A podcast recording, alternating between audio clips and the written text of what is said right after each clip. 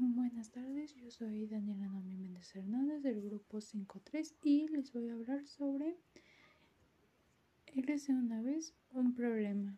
Un breve resumen sobre esta historia. Había una vez un pueblo que tenía dos centros del conocimiento. Estos se llamaban el mundo de las letras y el universo de los números. Estos dos centros siempre discutían por quién impartía más conocimientos. Un día llegó Aristoquímedes, un señor que tenía un problema y fue a visitar estos dos centros. El primero que fue a preguntar fue el universo de los números. Aristoquímedes les dijo su problema, pero el universo le dijo que no sabían solucionarlo, que tenía que ir al mundo de las letras a ver si ellos lo podían resolver. Entonces Aristoquímedes se dirigió al mundo de las letras. También le comentó su problema.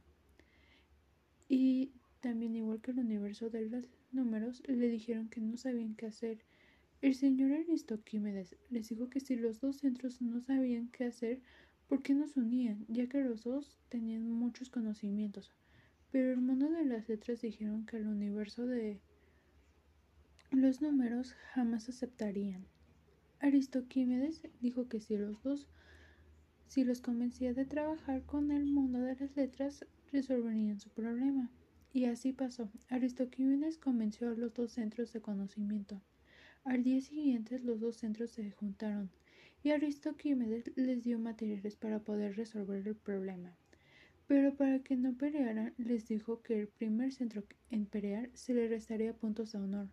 Pasaron los días, los meses y los años, y al final los resolvieron, pero resolvieron con álgebra, ya que hay unas operaciones que combinan los números y las letras.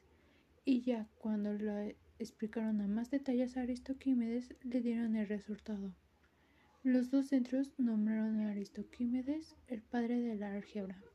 Muchas gracias por su atención y bonito día.